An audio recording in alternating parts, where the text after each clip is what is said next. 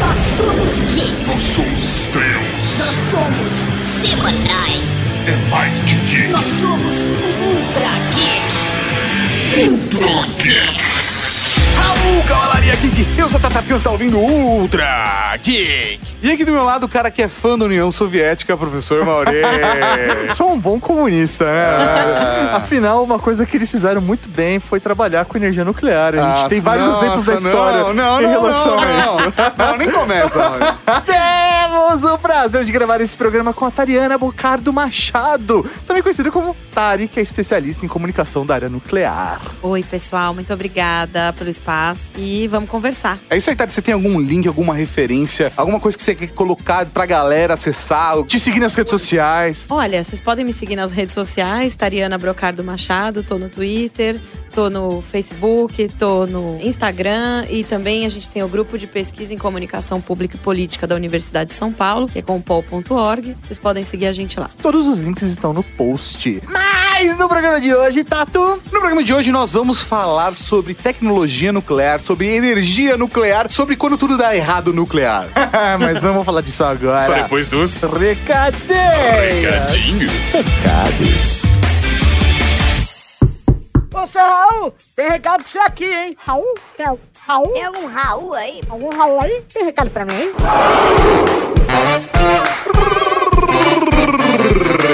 Recadinhos, cavalaria!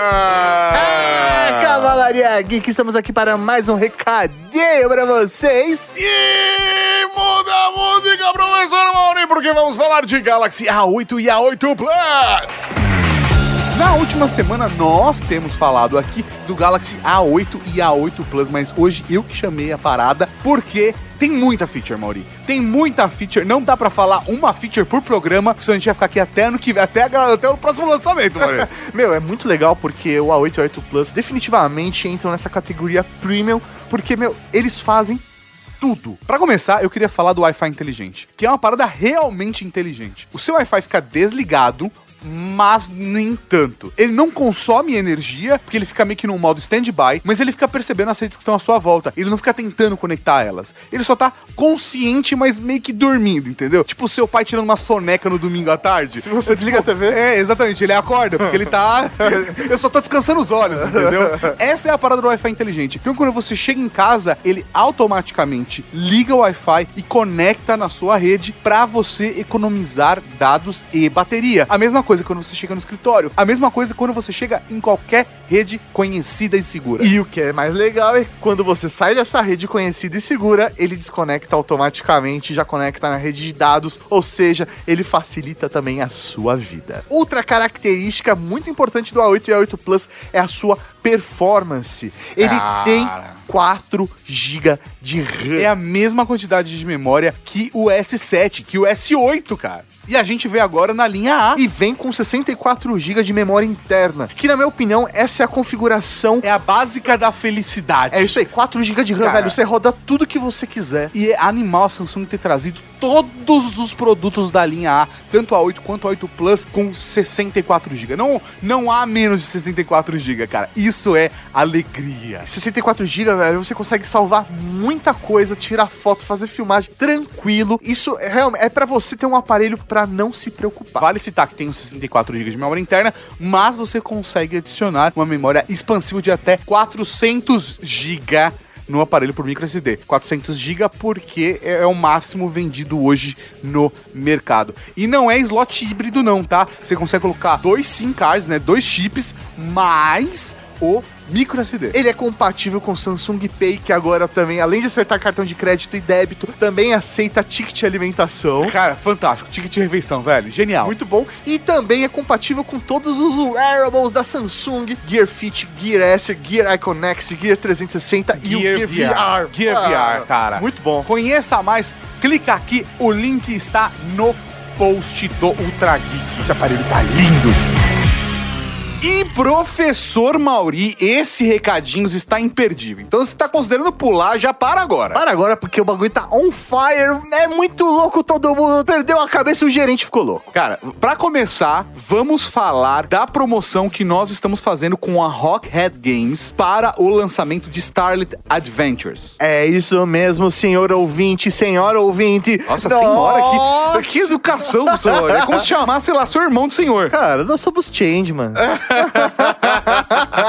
nós vamos dar junto com a Rockhead um PlayStation 4. É isso aí, você pode ganhar um PlayStation 4. Exatamente, Starlit Adventures está sendo lançado no PlayStation e você pode, inclusive, jogar isso todo mundo. Porque você pode receber o seu prêmio e vai ter disponível pra você o Starlit Adventures antes de todo mundo. Ah, mas que Ah, garoto. beleza! o lançamento é no dia 10 de abril, mas o nosso sorteio é no dia 3 de abril. então, se a pessoa, sei lá, for vizinha nossa, já, já recebe. Exatamente. Que beleza! Cara, tá, tá, vamos a toda a parada importante que a gente precisa falar. Como que você faz para participar? Você precisa se inscrever no nosso canal do YouTube, youtube.com barra Geek. Você precisa entrar em redegeek.com.br barra Starlet. O link tá aqui no post, mas Starlet se escreve S-T-A-R-L-I-T.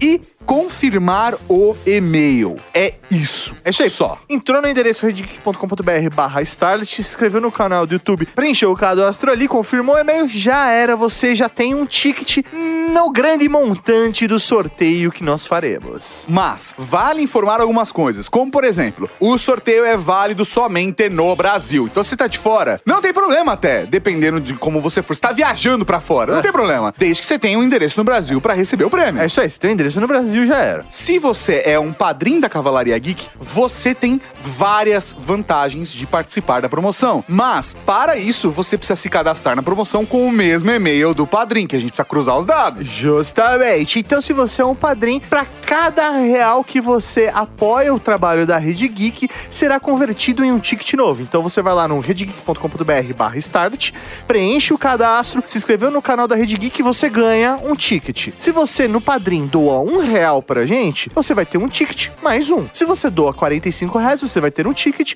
mais 45 tickets. Aí, dessa forma, você que acredita no trabalho da Rede Geek tem uma chance maior de ganhar esse PlayStation 4, rapaz. Agora tem uma parada que eu não sei se as pessoas perceberam. O quê? Tem um dado não obrigatório ali na, na, na- hora de preencher o cadastro, que é o nome na Cavalaria Geek. É. Aí você me pergunta, professor Maurício, mas por que, que tem o nome na Cavalaria Geek? Eu pergunto, por que tem o nome na Cavalaria Geek? Porque todo mundo que é batizado na Cavalaria Geek e participar da promoção vai ganhar um prêmio, assim, por participar. Só por participar. É, é da Cavalaria Geek de Elite, tem um nome, é batizado, já vai ganhar um prêmio. Não precisa ser padrinho, não precisa ser inscrito no canal do YouTube, vai ganhar, é Não, isso. precisa ser, porque pra participar tá. da promoção você precisa estar inscrito no, no- no Ah, canal do YouTube. entendi. Mas vamos lá, professor Mauri. Quem for batizado na Cavalaria Geek e se cadastrar na promoção vai ganhar 200 tokens para o Starlet Archery Club, que é um jogo de Starlet para Android e iOS. Então, é um jogo de Starlet para Android e iOS. Você vai ganhar 200 tokens para utilizar esses tokens dentro do jogo. Vamos fazer um paralelo. Quanto vale 200 tokens? Vale mais de 10 reais. Caramba! Só porque você é batizado na Cavalaria Geek, Véi. vai- 10 reais de prêmio. Cara, se a gente tiver 2 mil batizados. Não tem, mas. Ah. Cara, é isso aí, 20 mil reais de prêmio. Caralho. Ó, ó, Vamos falar um pouco sobre o Starlet Archery Club, que é esse jogo que nós estamos dando esse token, junto com a Rockhead Games. Ele foi um dos 15 melhores jogos da América Latina em 2018. Pra Hum. começar. Eleito dentro do Google Play, né? Exatamente. É um jogo multiplayer que você faz batalhas ranqueadas online com amigos ou você pode jogar contra outros jogadores do seu nível. Esse prêmio que vocês vão receber permite que vocês comprem pacotes de cartas mágicas no jogo e ter um leque de estratégias muito maior do que os seus adversários. Você vai começar no jogo, tipo, foderaço. Caramba, então você é da Cavalaria aqui que você é batizado, pum, ganhou aí 200 tokens. Agora vamos falar um pouco dos padrinhos, professor Mauri. Vamos! Pros padrinhos da Cavalaria Geek desse mês também receberão tokens para Starlet Archery Club. Assim, vão ganhar de. Ganhar não é sorteio, ganhar. Se você apoia a gente na cota comunista, você ganha 400 tokens esse mês. No final do mês, quando acabar o sorteio, acabar a promoção do PlayStation 4, quando fechar o mês do padrinho de março, você vai ganhar 400 tokens no Starlit Art Club. Por que no final do mês? Porque tem gente que não é padrinho, pode entrar no padrinho, tem gente que tá no padrinho, quer mudar de cota pra ganhar outros prêmios, é isso aí. Então, você tem um mês inteiro pra conseguir se adequar à promoção. Exatamente, a gente espera o fechamento do mês, né, do padrinho, pra gente ter certeza quem apoia a gente, qual foi a cota, etc, tudo mais. Pra vocês terem uma ideia, 400 tokens seria mais de 21 reais. Então o cara apoiou com 5 reais. E ganhou 20 reais de prêmio. Que beleza! Se você apoia a gente na cota transante, você ganha 800 tokens em Starlit Archery Club. Você ganha mais de 42 reais de prêmio. Que beleza! Apoiou com 15 conto, tá levando 42. Todo mundo. Não é tipo um sorteio, é todo mundo. Se você apoia a gente em Coisa Linda de Deus, nesse mês de março, você ganha 1.600 tokens para Starlit Archery Club. Você ganha 85 reais e 7 centavos em prêmio. Que beleza! Essa conta não faz. Não bate, cara. Que que tá não bate. Você, tipo, apoia a gente numa cota de 30 reais e recebe 85 reais em prêmio. Se você apoia a gente na cota Ike Lindor, você ganha 2.400 tokens. Isso equivale a R$ 127,60. Véi, não faz o menor sentido. O cara dá 45 reais e leva 127. Não faz, não faz. Três vezes mais. A matemática não bate. Não bate. Sem contar que todo mundo que apoiar a gente no mês de março no Padrim vai ganhar o valor referente. Cada real que você apoiar a gente, você ganha um ticket a mais no sorteio do PlayStation 4. Pra isso, você precisa também se cadastrar na promoção. Porque a gente vai checar os e-mails, vai bater. Se você tá lá cadastrado, você ganha o valor referente em tickets. Mano, que beleza. Existe padrinho melhor que o da Rede Geek, Eu não velho? conheço o senhor. Que loucura é O essa? Tirante está maluco, professor. Porra, então se você ainda não é um padrinho da Rede Geek, vai lá em padrinho.com.br barra Rede Geek, se inscreve, apoia, porque, velho, você dá dinheiro e te devolve em dobro pra você. Ah, esse mês Deus. tá sendo assim, velho. Que absurdo. Cara, doideira, doideira. Então vamos até agradecer ao pessoal da Rockhead Games, vamos agradecer ao pessoal do Starlet, porque, cara, olha que beleza eles estão fazendo Meu, com a gente jamais conseguiria fazer uma promoção dessa, dar esse tipo de benefício pra Cavalaria Geek, se não fosse esse tipo de patrocinador que entende o que é Cavalaria Exatamente, Geek, que entende cara. o que é Ultra Geek, que entende o que é a Rede Geek. E ao Flynn que tá trabalhando com a gente nesse projeto, cara, Flynn, seu lindo, beijo no coração. É, Mas a gente precisa falar mais de padrinho, professor Maurinho. P- Por quê? Porque fora Não o para sorteio do PlayStation 4, a gente tem mais algumas novidades pra contar pra vocês. Ah. Mas vamos começar? Pera, eu tenho uma dúvida. Assim, antes, antes de você falar das novidades. Ah. Por exemplo, você falou que os batizados vão ganhar token. Sim. Se eu for um Ike Lindor batizado, eu vou ganhar 2.400 mais 200 tokens? Não sei, a gente pode responder na semana que Ah, vem. então tá bom. não sei, sério. Eu- aí eu já, já não sei. Chips, responde aí, Chips. Professor Mauri, falando do padrinho da Rede Geek, vamos falar sobre o prêmio Coisa Linda de Deus no sorteio que nós já fizemos para o mês de fevereiro. Quem apoiou a gente no mês de fevereiro, nós vemos o sorteio e o Paranauê da Cavalaria Geek, o Júlio, recebeu 60 reais em crédito da Netflix. Cara, porra, 60 mango no Netflix, velho. Assisti dois meses na faixa. Da faixa, velho. Dependendo do plano, dá três meses isso. Agora, a reunião dos padrinhos nós vamos também mandar. Por que eu nunca sou sorteado, tá? Porque você pode apoiar, você vai concorrer. É mesmo? É mesmo. Agora, a reunião dos pauteiros, pessoal do Padrim, vai rolar. Vocês vão receber um e-mail com a data, como todos os meses. Mas eu queria falar sobre a live desse mês, que não vai ser na metade do mês, vai ser no final do mês, vai ser no dia 30 de março. E aí a gente fala do sorteio do Ike Lindor. Porque Nicolas Villalonga, o professor Xavier da Cavalaria Geek, ganhou esse prêmio fantástico, que é participar da nossa live no dia 30 de março, aqui, acompanhando presencialmente na Casa Geek. Só que, Tato, essa não é uma live qualquer. Não, essa é uma live especial porque ela é um update.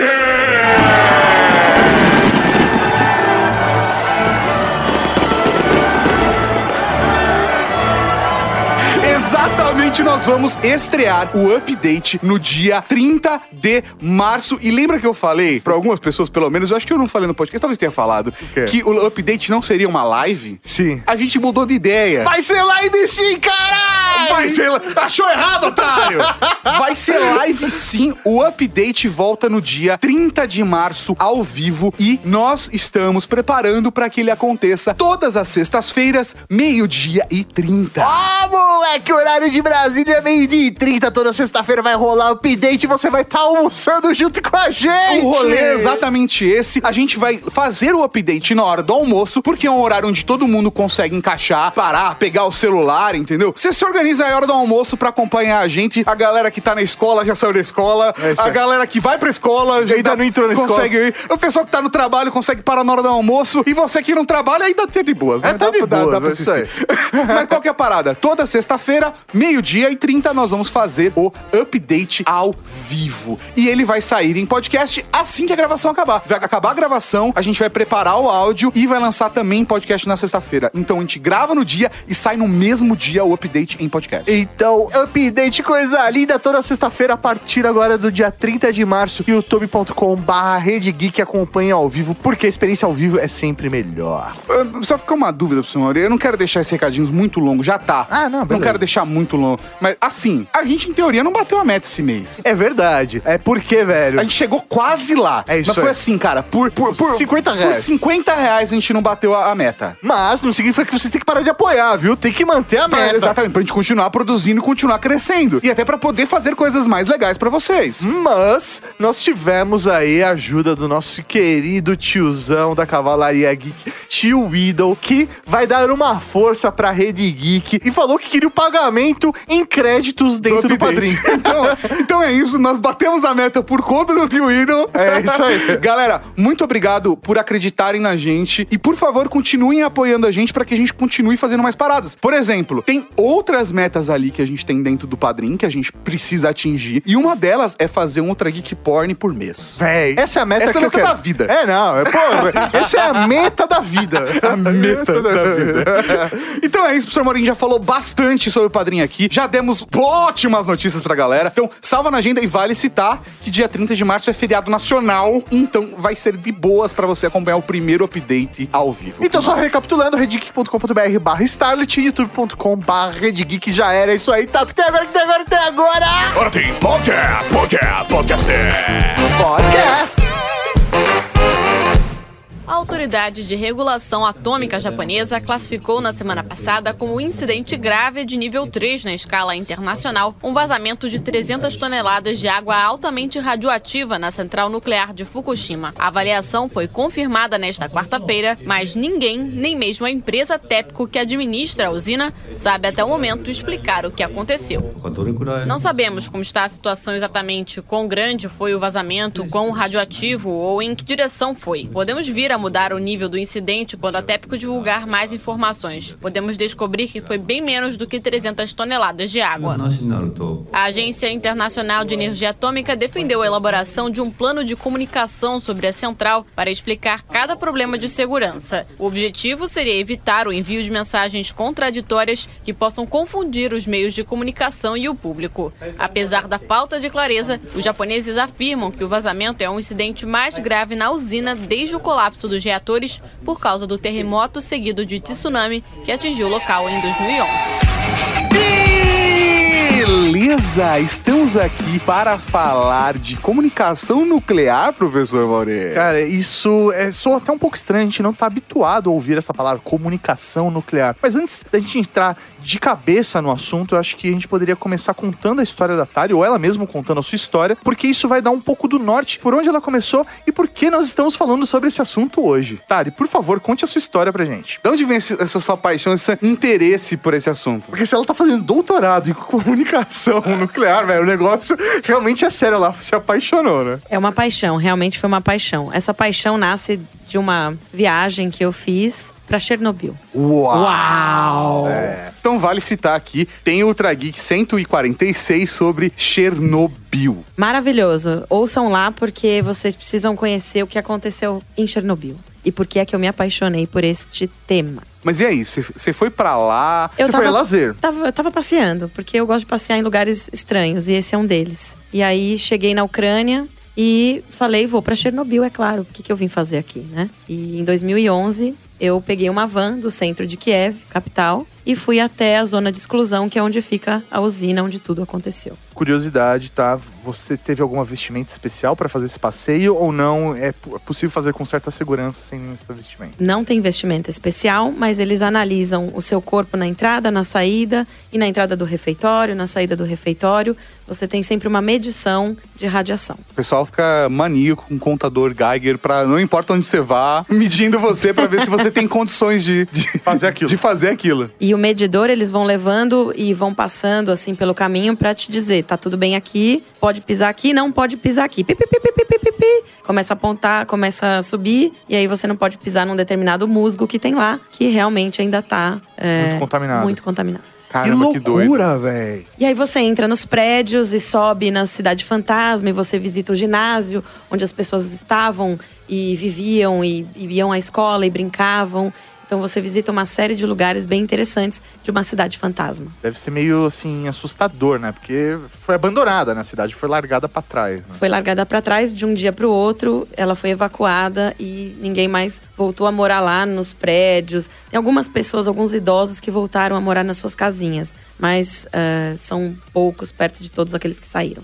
Eu acho que a coisa mais assustadora pensar em Chernobyl não é só o que aconteceu lá, mas é como a informação foi chegando pro resto do mundo na época, né? Ou que como não foi chegando, né, pro resto do mundo na época, que é a coisa mais, mais absurda, sabe? Dos países estarem descobrindo por conta da contaminação que tava. ah, ah, Chegando por conta pelo da ar, né? fumaça que tava ah, contaminando todo mundo, né? E uma das coisas que a gente aprende em relação a isso nessa visita é que a gente assiste a um vídeo é produzido pela BBC chamado A Batalha de Chernobyl, em que o Gorbachev dá uma entrevista dizendo: "Eu não fiquei sabendo do acontecido, só fiquei sabendo muito tempo depois, quando a Suécia me avisou que tinha radiação vindo daqui". Nossa, é absurdo. E ele colocou a culpa na comunicação. E aí eu achei que comunicação era um problema meu. Afinal, eu sou jornalista formada em comunicação. E eu falei, eu vou ter que fazer alguma coisa a respeito disso. Porque não pode ser a culpa da comunicação, né? Com certeza. Essa bomba não pode cair no seu colo, né? Nossa, sério, Maurício, você vai lançar uma piada Nossa, dessa? pior que foi sem querer, Nossa, velho. sério Nossa, mesmo, mano. cara. Esse programa não tá precisando de piada de duplo Não, sentido, não, Maurício. foi sem querer mesmo, eu- eu prometo. Mas então a bomba caiu no meu colo. Vamos resgatar a piada. e eu voltei pra casa, voltei pro meu trabalho e fui pesquisar sobre o que é a comunicação da área nuclear. Porque eu pensei, posso tentar pesquisar alguma coisa sobre isso. E fui encontrando manuais feitos pela Agência Internacional de Energia Atômica eh, sobre comunicação pública em situações de risco e emergência, produzidos a partir desses incidentes, como o de Chernobyl, o de Goiânia, Fukushima, Three Mile Island, enfim. Entendi. Então existe todo um parâmetro de como lidar com uma Um procedimento padrão. Exatamente, meninos. Existe um procedimento padrão e existem muitas salvaguardas, muitas normas, o que dizer, o que fazer, como fazer.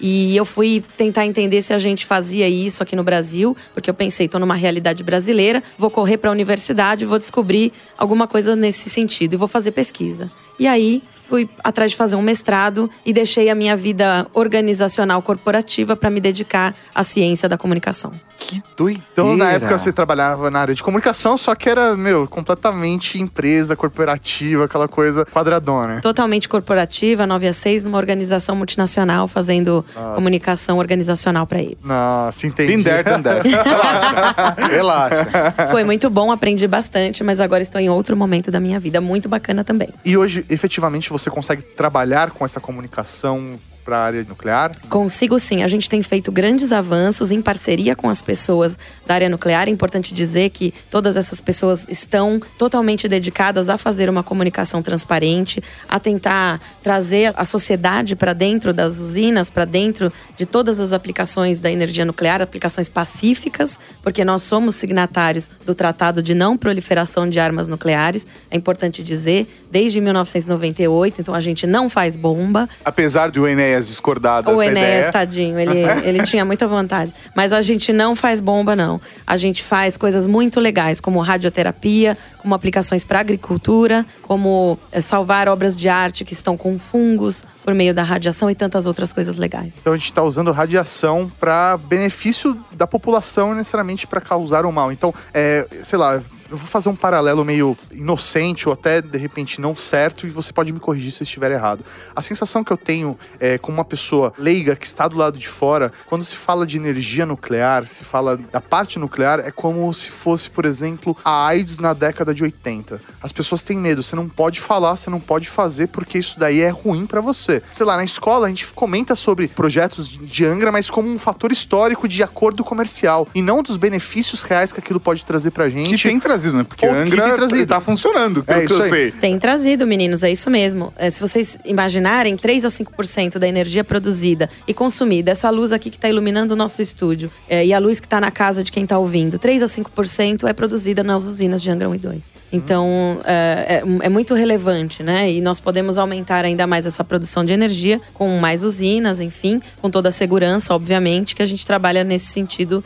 de comunicar o que está sendo muito bem feito do lado de lá. E eu acho que o ponto é que existe muita desinformação relacionada à energia nuclear e, e que enche as pessoas de medo. Então, a energia nuclear normalmente ela é associada com esses fatos históricos. Então, quando você fala nuclear, a pessoa vai falar Hiroshima, Nagasaki, Chernobyl. Mas a pessoa não vai parar e pensar do lado positivo da energia nuclear e como que ela pode ser utilizada pro bem das pessoas, né? De repente eu tô adiantando pauta aí, mas. é, Ah, Mauri, você é desse. Eu sou desses que pulo pauta, é isso aí. Não, mas eu vou começar com uma pergunta polêmica. Na sua opinião, é positivo, então, nós termos uma usina nuclear no Brasil? Isso é bom para o país? É bom sim, porque a gente compõe uma cesta de energética, né? Então nós temos que ter uma pluralidade de ofertas energéticas para que o nosso país continue a se industrializar e a progredir em demanda energética. Então a gente precisa ter formas de oferecer energia e, e às vezes nós estamos muito associados à energia hidrelétrica, né? E a gente tende a imaginar que ela não tem impacto e que ela é uma energia limpa, e, mas a gente E demanda Tá bem longe das- da verdade. Tá bem final. longe da verdade e a gente depende das chuvas também. A gente depende de uma série de coisas acontecendo aí para determinar. A energia eólica também ela tem uma demanda que é o vento, né? Sim. Então a gente tem que ter umas ofertas assim de energia diferentes. Isso só falando da parte de energia elétrica para geração, né, de, de, de progresso para o país.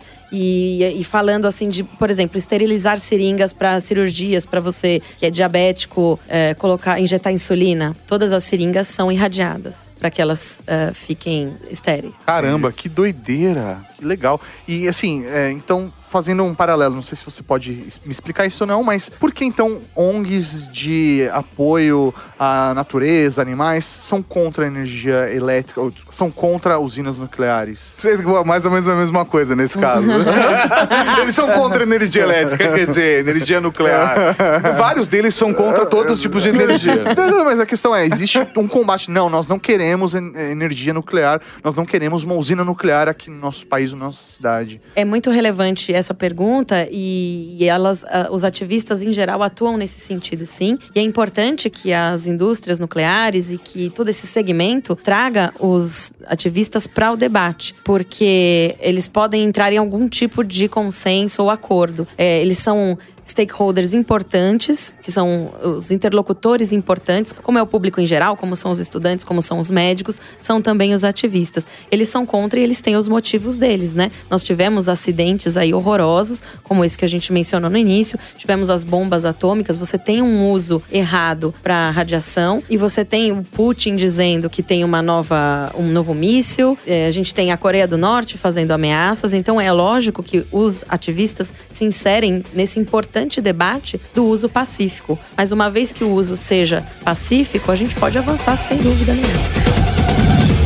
Alguns átomos de urânio são capazes de liberar muita energia, mas para virar combustível de usina nuclear, primeiro temos que aumentar sua concentração. E nós fazemos isso separando os átomos mais pesados dos mais leves, juntando tudo numa pequena, mas poderosa pastilha capaz de produzir a mesma quantidade de eletricidade que 22 caminhões-tanque cheinhos de óleo diesel. As pastilhas vão para o coração da usina dentro de estruturas metálicas. A produção de eletricidade começa quando um nêutron se choca e quebra o núcleo de um átomo. Essa reação produz muito calor e libera mais nêutrons que vão atingir outros átomos numa grande reação em cadeia. Esse calor esquenta a água que passa pelo reator. Essa água super quente aquece uma outra água, transformando-a no vapor, que move as turbinas, que por sua vez fazem funcionar um grande gerador elétrico. A energia nuclear é uma energia feminina, porque dentre as revoluções científicas e tecnológicas mais significativas da história, não há nenhuma em que as mulheres tenham desempenhado um papel tão relevante. Caramba, isso é uma coisa que eu realmente não tinha parado pra pensar, né? E vem desde a história da, da pesquisa de, de qualquer coisa relacionada com radiação. Porque nós começamos a trabalhar com radiação veio de um estudo de uma mulher, né? A Marie Curie, que vocês já têm um podcast falando sobre ela. Cara, é imperdível. Vai lá, ouve o Ultra Geek 232. Fantástico e imperdível com a Kill da Cavalaria Geek e a Úrsula Tetão. Meu, você não ouviu ainda? Ouve porque é realmente obrigatório. Essa senhora, Marie Curie, ela tinha 29 anos quando ela começou uma pesquisa sobre as propriedades do urânio. E eu, com 29 anos, não tinha. eu, com 29 anos, tinha feito, sei lá, gravado 200 episódios de podcast. Engordei 100 quilos. E engordei 100 quilos. Cada um com seus méritos. É, cada um atinge uma maturidade em algum momento da vida, né, gente? Eu tô com essa esperança, viu, Thay? Tô com essa esperança. Bom, e a Marie Curie, só pra vocês saberem, ela ganhou dois prêmios Nobel, um de Química e um de Física, né? É, um em 1903 e outro em 1911. Então, faz bastante tempo que a gente tá pesquisando sobre essa área, que é uma área feminina, então, por natureza. Toda a pesquisa dela, né, foi baseada aí na, na questão da radiação e a gente teve um avanço tanto na medicina quanto na ciência a partir dos estudos dela. Então, realmente é muito importante a, a figura da Marie na nossa história como humanidade. Então, fica aí a dica, por favor, ouça o podcast para vocês terem com maior profundidade esse conhecimento. Agora, agora sim, né? Tem a hora onde essa chavinha vira. Porque o começo da pesquisa era. Tem, ele tinha um- uma característica, pelo menos do que a gente falou no Trageek, super humanitária, de entender como essa tecnologia poderia, e essa pesquisa, né, poderia ajudar na saúde das pessoas. Enxergando o corpo humano de uma maneira como a gente nunca havia visto e conseguindo gerar diagnósticos de uma maneira que a humanidade também nunca tinha visto. Então isso trouxe pra medicina um caminho de possibilidades inimaginável. Mas quando isso se perverteu? Não só diagnósticos, como tratamentos, né? Em, Ah, é verdade, tem a questão de tratamentos também. em 1930, a gente já tinha 100 mil pessoas no mundo tratadas com rádio em determinadas formas. Então, é bastante relevante para um período histórico anterior, né? Mas, quando é que isso se reverte? Quando os governos começam, os, os grandes estados, nação, começam a entender que essa eh, energia muito grande, liberada pela fissão nuclear, pode também ser usada para guerra. Aí vem a Segunda Guerra Mundial, em que as potências estão se debatendo e vence quem tem uma arma mais poderosa. Em 1945, os Estados Unidos jogam duas bombas, uma de plutônio, outra de urânio, uma em Hiroshima e outra em Nagasaki. É, é, é muito complicado, né? Até mesmo a base científica naquela época tinha esse receio, né? Como o trabalho deles é, estava sendo pervertido a favor da guerra, né? A favor da arma. E acho que, meu, ninguém quer desenvolver algo pensando nisso, né? E meio que rola um- uma obrigatoriedade de que se seja trabalhado ah, de acordo com a necessidade do governo naquele momento, que naquele caso era uma guerra. É, e não foi só a radioatividade que foi utilizada como arma na época, existiram outras tecnologias que a gente discutiu aqui, inclusive no nosso biográfico, por exemplo, sobre Santos Dumont, onde a gente falou também da aviação sendo utilizada a favor da guerra. E qualquer tipo de tecnologia, nós que somos geeks, que somos apaixonados por esses gadgets e pelo avanço científico e pela tecnologia, quando a gente vê isso sendo utilizado para fazer um mal para outras pessoas, não tem como a gente não se chocar, não, não, não ficar tocado com isso. A gente se choca e o Einstein se chocou também. Ele escreveu uma carta para o Roosevelt em 39 falando: olha, isso aqui pode ser usado para o mal, atenção, né? E o Vamos- Roosevelt leu. Leu. Ah, isso pode ser usado pro mal, Olha hein? só, hein? Atenção! Atenção, que isso pode ser... Ah! Maldito Roosevelt! Não, não teve interpretação de texto no colegial. É claro que a gente pode é, pensar nisso numa perspectiva histórica, né? Nós não podemos descontextualizar o que aconteceu na Segunda Guerra, trazer para o dia de hoje. Nem tirar falar- os méritos. Nem tirar os méritos de todas as conquistas que vieram do projeto Manhattan, que é esse projeto que proporcionou a criação das das bombas, mas que também proporcionou uma série de outros efeitos colaterais positivos para a área nuclear, digamos assim, que é o que hoje a gente foca no mundo todo. E uma coisa que é maluca é como a descoberta, no desenvolvimento, né, no caso, da bomba nuclear mudou a história da humanidade. A partir desse momento, a partir do final da Segunda Guerra Mundial, em 1945, a gente vê um processo de transformação das nações onde existe uma arma tão forte, tão poderosa, que as nações começaram a se ameaçar e não tinha retorno, não tinha é, você. Combate físico, É, você, você não tinha como retrucar isso de uma maneira direta a não se ameaçar de volta. E é aí que a gente entra na Guerra Fria. De uma certa maneira, a gente tá nela até agora, né? A gente É, não parou aí. de se ameaçar. Exatamente. É, é muito louco porque a gente vê isso no próprio discurso do Putin, né? Que rolou é, nessa, nesse mês aí, onde ele anuncia uma nova arma, onde ele fala: vocês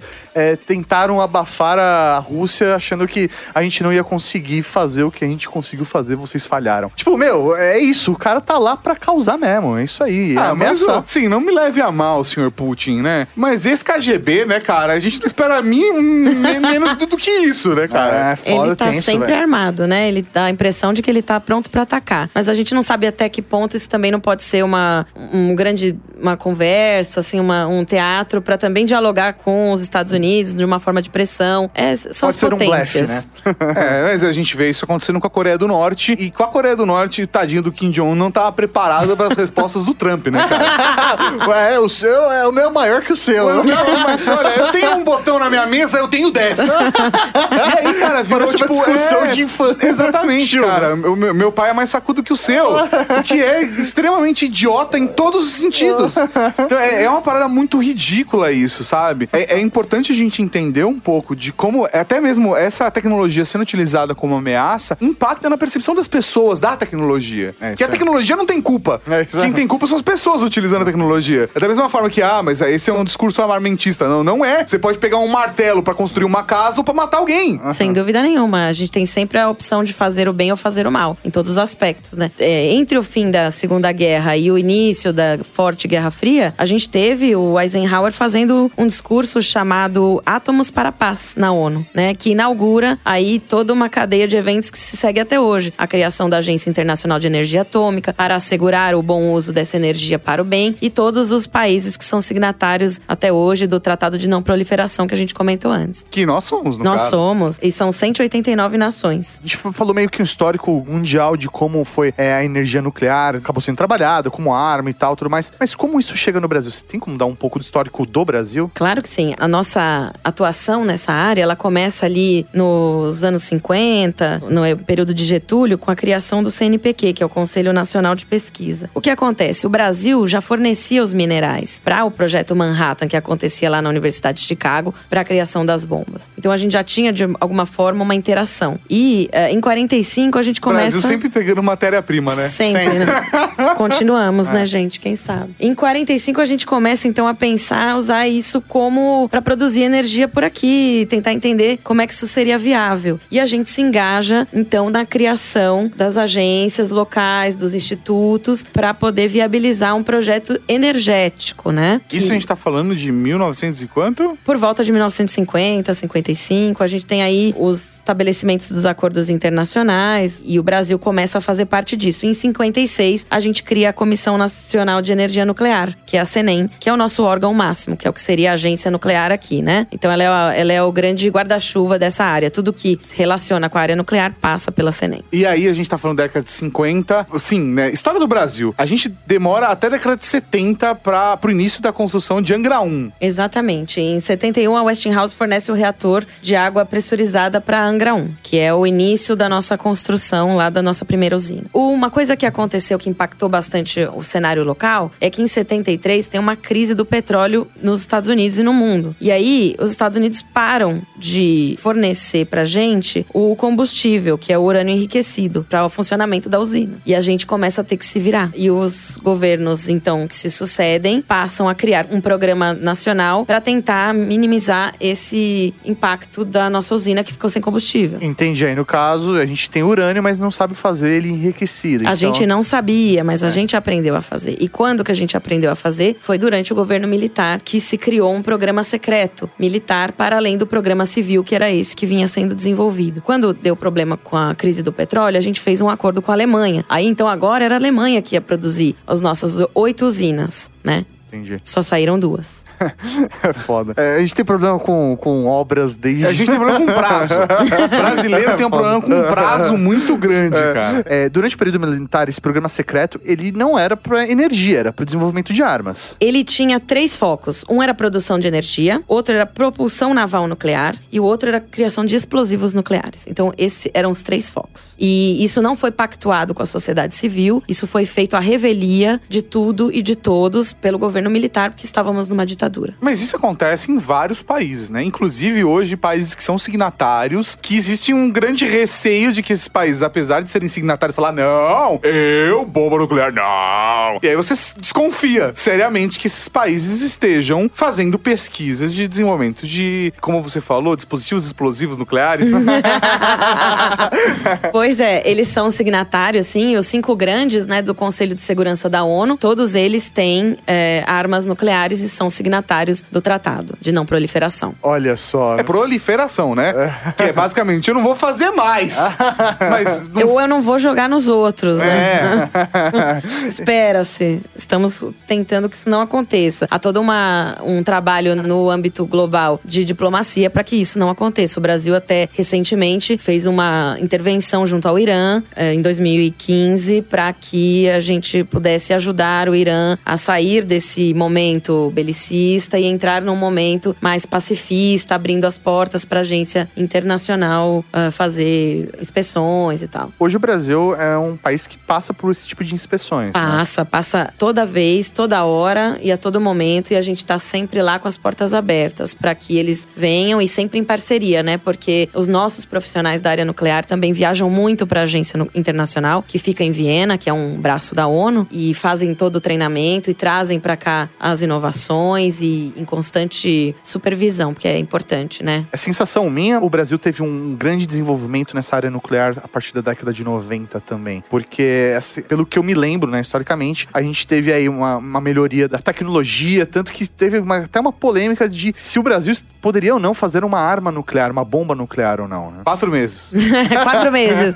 Eu fiquei muito triste com essa resposta. A resposta que ele deu, que essa pessoa deu na Folha de São Paulo, deveria ter sido: nós não faríamos jamais, porque nós somos signatários do tratado. Essa deveria ter sido a resposta dele. Não, vamos explicar o caso, né? É. Acho que fica mais fácil.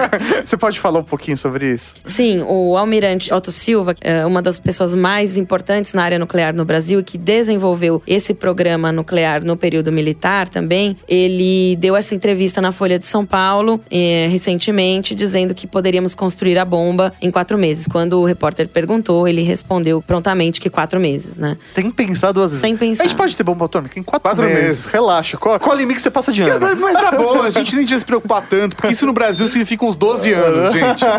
Quatro meses. Ainda mais, se for, se ainda mais se for do governo do Alckmin, né, velho? O cara demora 20 anos pra inaugurar uma estação de, É de metrô, mano. Faz, e aí ele inaugura bomba. três funcionando só em quatro horas por dia e faz, faz show. Ele já tá pedindo desculpa. Ele tá fazendo um espetáculo, É cara. foda. Então, assim, quatro meses, mas daquele quatro meses de brasileiro, né? É. Que, que dá mais ou menos aí umas duas semanas de pedreiro. É, é importante a gente é, ponderar com quem tá ouvindo a gente que não vamos fazer bomba, tá, pessoal? É, vamos manter aí a atuação positiva da área nuclear e é pra isso que a gente tá conversando aqui. Não se pautem por essa entrevista. Imagine que o que eu tenho aqui nas minhas mãos é um átomo de urânio, muito, muito aumentado. Quando esse átomo recebe um monte de nêutrons, ele solta muita energia e se parte, criando subprodutos. Subprodutos como iodo 131, césio 137 e outros menos conhecidos. Esses subprodutos são radiativos. Lá no Japão, a reação do urânio já terminou, mas os subprodutos continuam lá emitindo radioatividade. Essa é a grande preocupação. Bom, então a gente estava comentando dos anos 90, né? Bom, em 87 o Sarney revela para o Brasil que a gente tinha um programa secreto e aí torna isso público e nos anos 90 a gente encerra as atividades lá na era Collor da, do teste de explosivos que ficava na Serra do Cachimbo, no Pará. Chegaram a ser feitos testes com explosivos nucleares no Brasil. Sim, nós tínhamos um programa, né? A gente desenvolvia tudo. Que loucura, Caramba, que doideira. Exatamente. Mas aí a gente avança no sentido da diplomacia e uh, o Collor vai na ONU e diz que nós abrimos mão do direito de desenvolver explosivos nucleares, o que é muito importante e relevante para a gente entender do que se trata essa comunicação da área nuclear que a gente está conversando aqui desde o início do programa. Porque a comunicação, ela também se envolve até mesmo na preparação de políticos, de militares, de cientistas, porque pode acontecer, não tô falando que aconteceu ou que esse é o caso, de um político desse ou de um militar desse, não sei, de falar uma merda publicamente e até mesmo colocar o país inteiro numa situação de constrangimento ou até mesmo numa situação de desconfiança que pode gerar um conflito. Exatamente, por isso que a comunicação é tão importante, tão importante nas nossas vidas pessoais e tão importante, claro, para a área nuclear, porque a gente pode, por meio da comunicação, se fazer entender pela sociedade e dialogar com ela, porque não é eu passo a informação e você aprende. É um diálogo, é uma conversa, tem que trazer a sociedade para dentro, tem que abrir as portas das usinas, isso é feito. As pessoas que querem visitar podem ir lá, é só agendar, o pessoal recebe vocês. Se vocês têm curiosidade, vocês podem ir lá em Goiânia, onde está toda a terra envolvida naquele acidente de Goiânia, foi colocada num determinado lugar e vocês podem visitar esse lugar sem problema nenhum. Tá tudo lá, tem uma central da Senem lá. Então Entendi. é muito legal. Essa história de Goiânia é complicada, né? É. A gente às vezes até faz piada com a situação aqui no programa, a gente já fez algumas vezes. Normalmente a gente faz piada quando a gente fala da ignorância das pessoas. E eu acho que nesse caso, pelo menos até onde eu tenho conhecimento, foi um caso que, acima de qualquer coisa, foi uma falha de segurança gravíssima e uma falha de comunicação pior ainda, porque a população não estava preparada, não houve um acompanhamento e isso é uma coisa que às vezes acontece muito no Brasil, na minha percepção pelo menos, é que no final das contas, para a população, a história que ficou foi que o, o erro foi da ignorância das pessoas quando teve contato com o material e não ou a falha de segurança ou a falha de comunicação ou até mesmo a falha De suporte. de, de suporte a essas pessoas, sabe? Pra quem não sabe a história, assim, é, vamos contar lá muito brevemente. Foi numa clínica desativada, um- uma pessoa que era um carroceiro, né, alguém que desmontava materiais para levar para transformar em materiais para vender. Ele achou e aí a- ele levou para casa essa cápsula que brilhava, que era muito É bonita. muito bonita e ela era de um aparelho médico, né, de, de exame. E é e ninguém sabe exatamente até hoje no processo, a gente vê muitos documentários sobre isso, muitas entrevistas. Ninguém sabe exatamente como é que isso voltou para aquele lugar, porque esse aparelho tinha saído de lá, tinha voltado para a central onde ele deveria estar, e aí o aparelho voltou para lá. Não se sabe muito bem. Até hoje o processo não, não disse muito bem o que aconteceu, né, em, em juízo. Mas, eh, de qualquer forma, as, as pessoas. Abriram a cápsula. Abriram a cápsula, as pessoas foram contaminadas e algumas pessoas foram morrendo, assim, na sequência dos dias, né? Porque é, era bonito, era brilhante, e o que as pessoas fizeram, óbvio, passaram no corpo e comeram. Sim, é- Sim. é- é- é- isso é de uma ignorância absurda. Mas é porque a gente também não educa as pessoas, sabe? É uma falha de educação muito grande que a gente tem para as pessoas encontrarem um material radioativo e falar: nossa, que bonito, vamos passar no corpo, vamos utilizar pra, pra enfeitar a agenda, sabe? Tipo, e, e- e o negócio é absurdo, cara. Tipo, as pessoas morreram. Tem gente que tá sofrendo até hoje por conta disso. Tem uma associação muito forte lá das vítimas desse acidente. Então, eles reúnem todos os casos, representam as pessoas. É um trabalho muito importante, porque, obviamente, eles não tinham como saber. E é por isso que é tão importante a gente fazer esse trabalho de comunicação. E é por isso que eu agradeço demais para vocês estar aqui. Que é importante a gente falar com todos os públicos e é importante estar dentro das escolas, conversar sobre isso, ensinar as crianças, para que as crianças sejam disseminadoras disso na família. É trazer a dona de casa para conversa. Todos os públicos são importantes no setor nuclear, porque a, a energia nuclear você não vê, ela não tem cheiro. É diferente de um vazamento de gás que você sente o cheiro, fala, opa, vamos ligar aqui para algum órgão e tal. A radiação você não enxerga e você não sente. Quando você percebe, já, já era, né? Não tem. E é por isso que essa é uma área tão regulada e regulamentada no mundo todo. Não é à toa. É porque realmente é, é- o poder dela é magnífico para a transformação, mas ela tem um risco muito grande. E é um risco é, calculado e calculável. Isso que você falou é muito importante, né? Que é um risco calculável. Você consegue prevenir, né? Você consegue se preparar para lidar com esse tipo de energia. Isso que é, que é muito importante para que exista, sim, um desenvolvimento tecnológico, um apoio científico e até mesmo um apoio do governo para que meu, se estudem a área e não simplesmente deixe o negócio abandonado como hoje está, sei lá, as usinas de Angra, elas não estão todas ativadas ou todas é, funcionando da maneira que deveriam funcionar. Ou existe um órgão que é, investe e o negócio hoje é, é- é um exemplo per- perante as, as outras usinas do mundo. Que a minha percepção, pelo menos, de tudo que eu já li, pesquisei sobre o assunto, é de que a tecnologia de desenvolvimento energético através de, de materiais radioativos, né, ou seja, a energia nuclear, está muito avançada e existem novos equipamentos, existem novas aplicações, mas por conta da pressão social e do medo que as pessoas têm pensar da palavra nuclear ou radioativo, isso é um empecilho, inclusive, para a atualização desses equipamentos. A pressão das comunidades, da sociedade, reduz a aceleração desse desenvolvimento tecnológico e atrapalha, inclusive, na segurança. Porque com equipamentos novos, com novas formas de aplicação dessa energia, a gente teria menos problemas. É, a gente tem uma,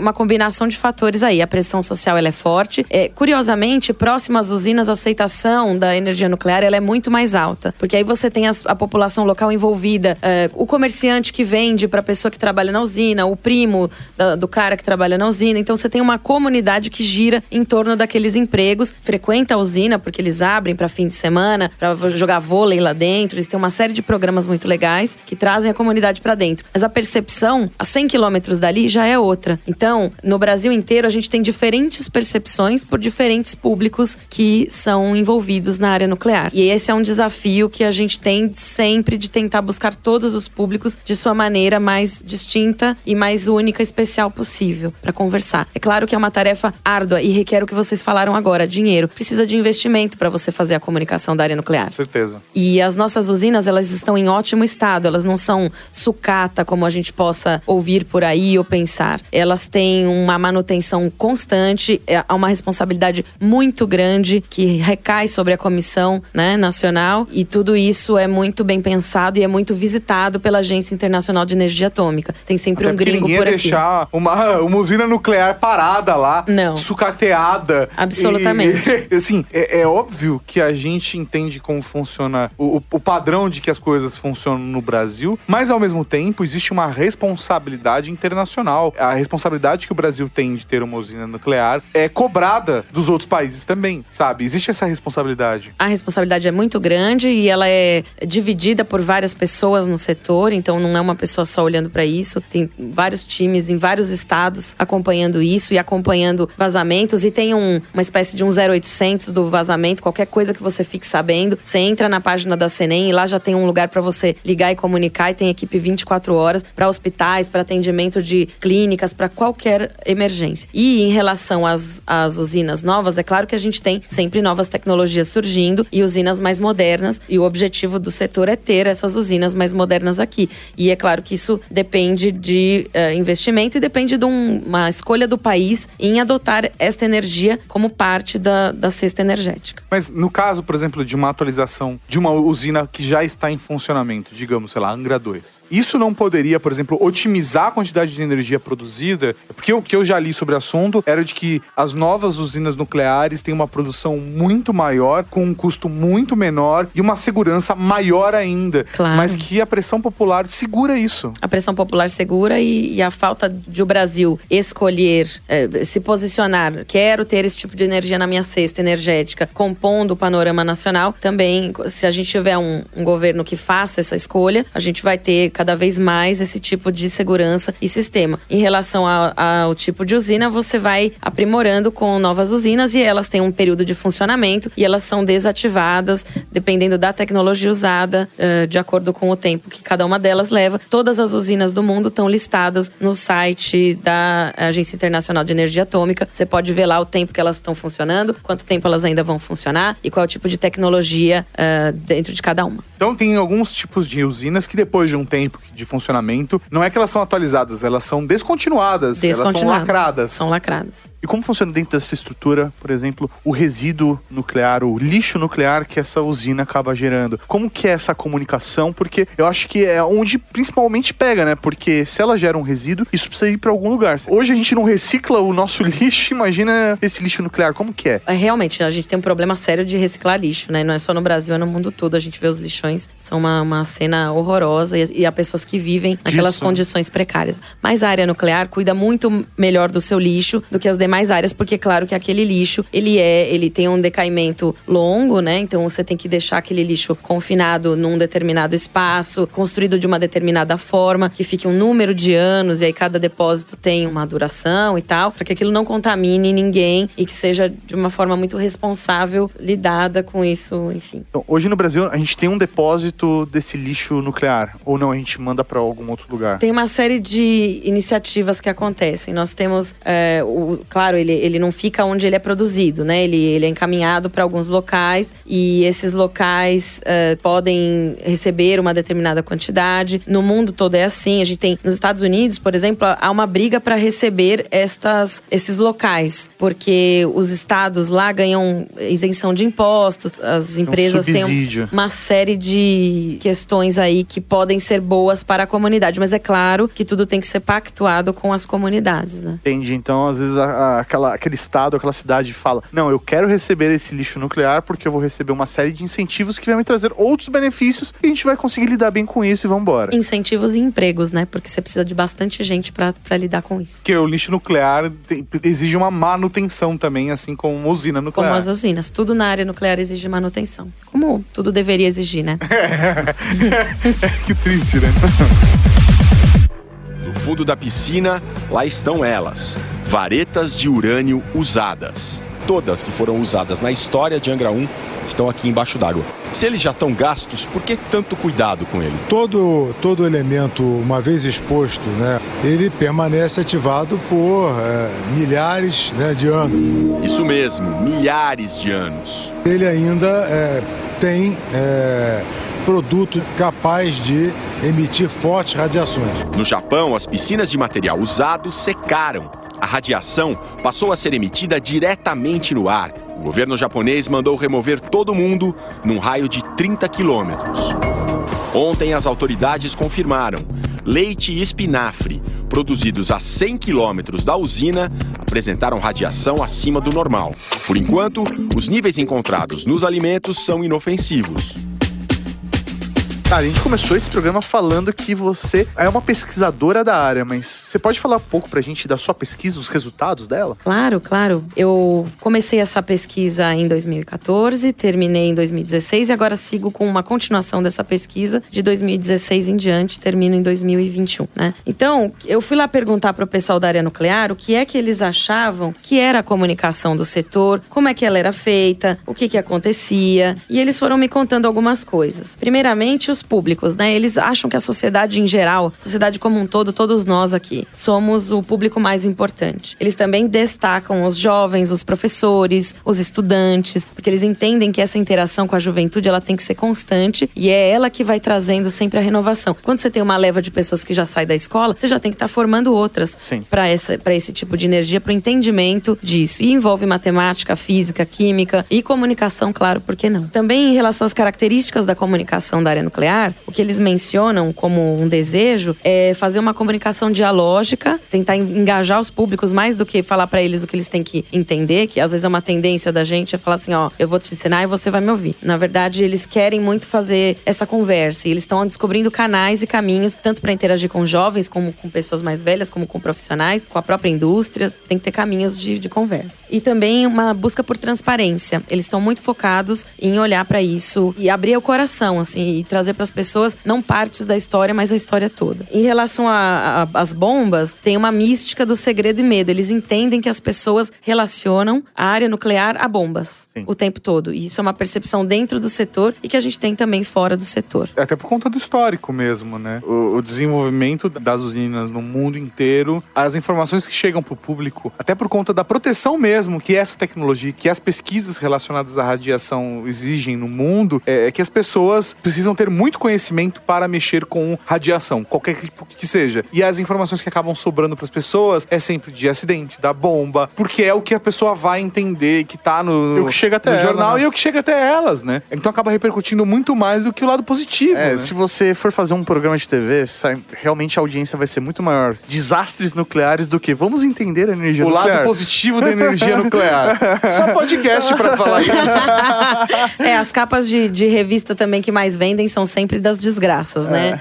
Sem dúvida nenhuma. Mas você tocou num ponto importante que é a- os mitos da comunicação da área nuclear. Isso tem um pesquisador que fala sobre isso, sobre os mitos da comunicação, e eu trouxe isso para a área nuclear. E uma das coisas que aparece muito na fala das pessoas é que é um assunto muito complexo para a população entender, para o público em geral. E se é muito complexo para a pessoa entender, a gente tem que mudar o discurso. Exatamente. A gente precisa saber ensinar, como a gente ensina uma criança pequena, porque que é preciso lavar as mãos. Você não vai dar uma aula de biologia para criança, mas você consegue ensinar para ela porque é que isso é relevante. Então a gente consegue adaptar a linguagem e trabalhar a comunicação direcionada para os públicos. Esse é o nosso trabalho de comunicador. Se as crianças aprendem na escola como funciona uma hidrelétrica, Elas conseguem. elas conseguem entender como funciona. Não, e é muito louco porque é, essa parte da comunicação, até mesmo das crianças, ela dissemina muita informação. Você pega hoje, é muito mais fácil você ensinar uma criança de que reciclagem é importante do que os pais. Porque a criança dentro de casa vai cobrar a família. Opa, não, como assim, mãe? Você tá jogando a lata junto com orgânico? A própria. Quando a criança cobra o pai, você fala, puta, velho, tem alguma coisa muito errada aí. E aí, quando você começa a ir pela criança, o negócio realmente espalha muito mais rápido. E né? eu aposto que nas escolas perto das usinas, as crianças devam receber algum tipo de instrução Lógico. sobre como funciona essa usina. Mas, poxa, esse é o tipo de coisa que a gente deveria ter no Brasil inteiro, sabe? E eu não tô falando só da energia nuclear, mas é o tipo de conhecimento que é muito útil para as pessoas. Você consegue ver aplicação na sua vida, ao contrário de muitas coisas que a gente aprendeu na escola. Por exemplo, se rolar um apocalipse zumbi, meu, é importante saber como controlar uma usina. Por favor. Vamos, espero que eles não venham tão cedo. E normalmente é um agente biológico, não é um agente radioativo, tá? É verdade. É, vale citar isso, tá? Nossa, por favor.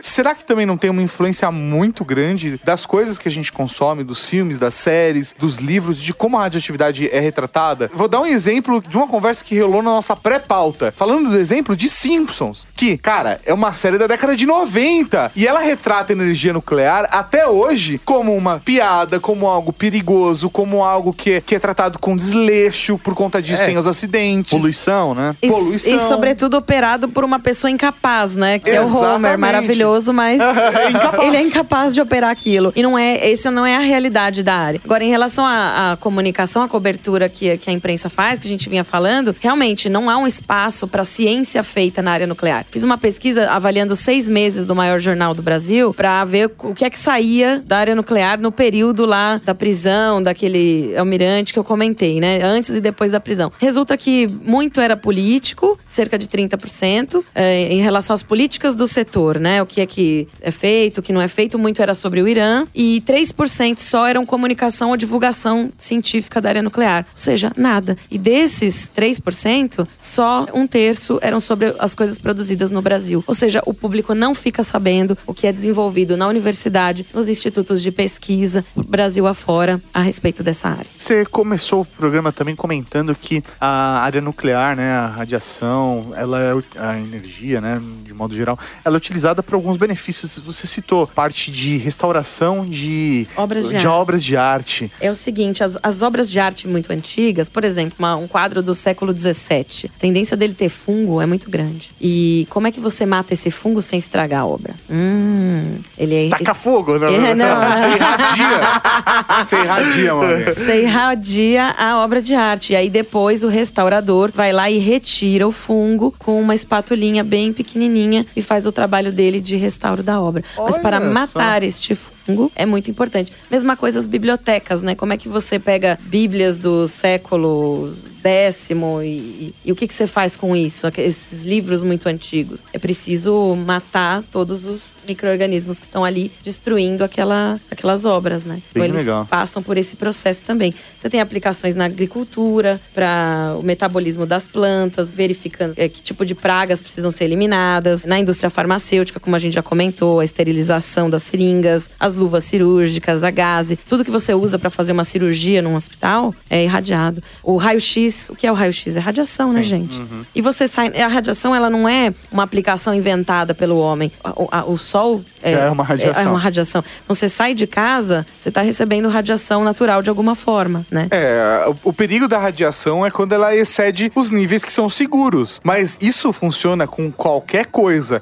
Se você está numa sala onde a quantidade de água, em contrapartida do ar, excede os níveis seguros, você morre afogado, sabe? E é a mesma coisa, sabe? Acho que a gente tem que ter a consciência de que a radiação é algo natural, que ela tá em todos os lugares. E a gente tem uma aplicação muito legal que é na aviação, que as pessoas não ficam sabendo. Como é que você verifica se tem alguma parte do avião, micro, micro parte da parte externa que tá quebrada, que tem uma rachadurinha, ou na indústria? Como é que você faz isso com as peças da indústria? É por radiação. Que louco! É louco e é muito legal. E é um trabalho muito, muito importante. Porque você precisa sair daqui, voar e chegar onde você tá numa boa. É isso aí. Olha só, nem, nunca passou pela minha cabeça que poderia ser desse jeito. E tem a radioterapia, né? Salvando vidas aí de pessoas com determinados tipos de câncer. Para algumas aplicações, ela é bem importante.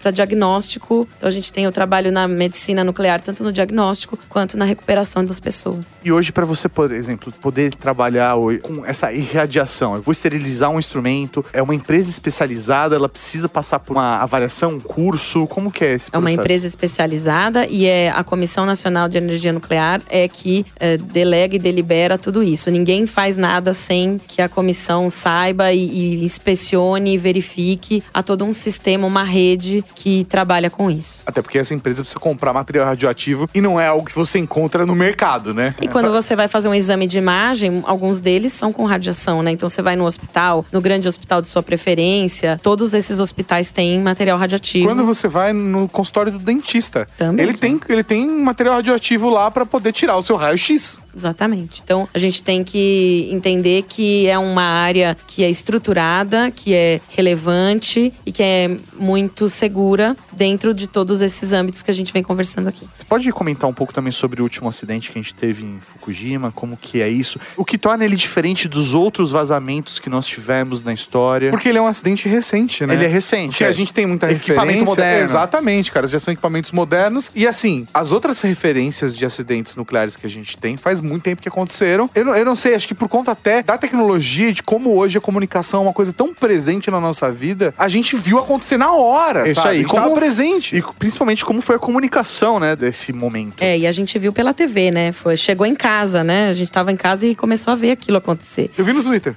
É, sim, tu- todas as redes, né? Bom, o que aconteceu lá foi que aconteceu um tsunami que foi provocado por um maremoto. E aí é, houve a liberação de material radioativo por causa desse tsunami. Mas não morreu ninguém de radiação em Fukushima. Oh. Então, peraí, teve o vazamento. É, Houve a de- co- é, um alarde, até porque é importante você comunicar numa situação de emergência. Então, se há risco, as pessoas precisam ser comunicadas. Precisam ser comunicadas, precisa ser evacuada a área, por quê? Porque a água ficou radiativa, uma parte, né? Então você teve um monte de problemas com os peixes, você teve uma série de problemas com as pessoas. Então você tem que tirar a população dessa área, entender qual é o alcance disso que aconteceu. Qual é o risco? Qual é o risco, né? E, é o- e aí estamos falando do risco tanto calculado, matemático, de tudo, quanto o risco da percepção. Porque a percepção compõe o risco geral, né? Que assim, se eu acho que é perigoso, é perigoso e pronto. Não basta dizer que, ah, não, medo é matematicamente. irracional, né? E, e tanto que muitas usinas pararam de funcionar. Foram. A atividade teve. ah, Muitas usinas tiveram atividade suspensa nesse, depois de Fukushima. A área nuclear teve uma. da- na geração geração de energia teve uma pequena queda depois de 2011, até uns dois anos atrás, justamente pelo medo de todas as sociedades do mundo, com razão, de que as pessoas estejam expostas à radiação de uma forma sem controle. Esse vazamento ele já está contido hoje ou não? Ainda existe um perigo em cima dele? Já está contido e a agência monitora a área, a área continua lá, né, sob constante monitoramento, tanto das autoridades japonesas quanto da Agência Internacional de Energia Atômica. Sobretudo porque é o, é o último acidente, então ele é o mais lembrado por todos. Quando você faz pesquisa com as pessoas, pergunta: ah, o que, que, que você lembra? Vem Hiroshima, vem Nagasaki, vem Fukushima, que é o mais recente. Tudo no Japão, gente. Pelo amor de Deus, cara. vamos, vamos se desconectar desses conceitos.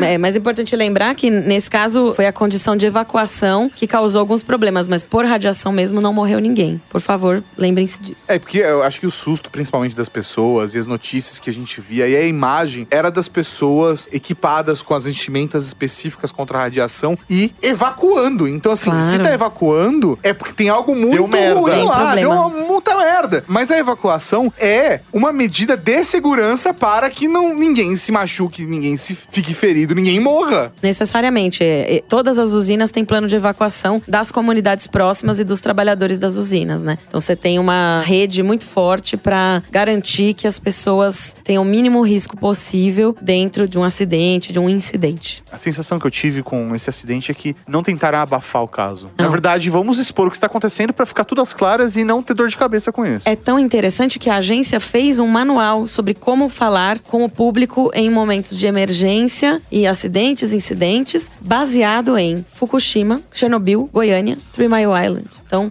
eles mencionam os acidentes na primeira página do, do manual. Ou seja, tá aqui, as nossas entranhas estão expostas e assim, o que a gente aprendeu sobre comunicar nesses acidentes e incidentes. Parabéns, cara. Aí depois, depois as pessoas acham que a qualidade do programa tá baixando. ninguém sabe dizer o porquê, Minha né? namorada gosta de Bob Esponja. É. Nossa, Mauri, me veio um cada coisa na cabeça agora.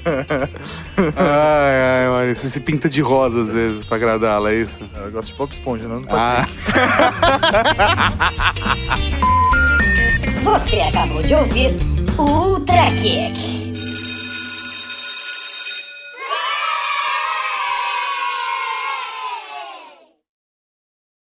Cavalaria Geek, nós dedicamos esse episódio ao Fábio Aissar, o Fat Frog.